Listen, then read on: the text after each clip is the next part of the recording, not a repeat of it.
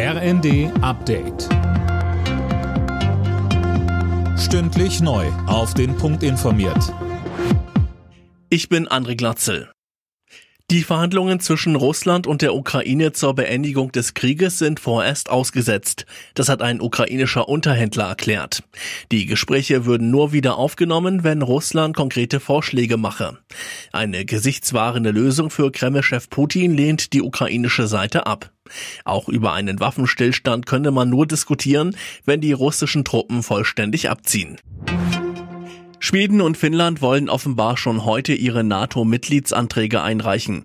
Die Regierungen beider Länder haben die Anträge gestern unterschrieben und einige NATO-Staaten wie Deutschland haben schon angekündigt, dass sie im Schnellverfahren grünes Licht dafür geben wollen.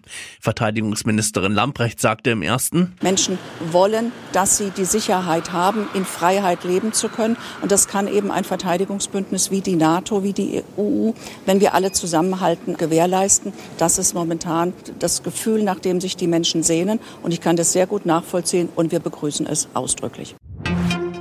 Das Thema sexualisierte Gewalt muss aus dem Tabu geholt werden. Das fordert die neue unabhängige Missbrauchsbeauftragte der Bundesregierung Kerstin Klaus.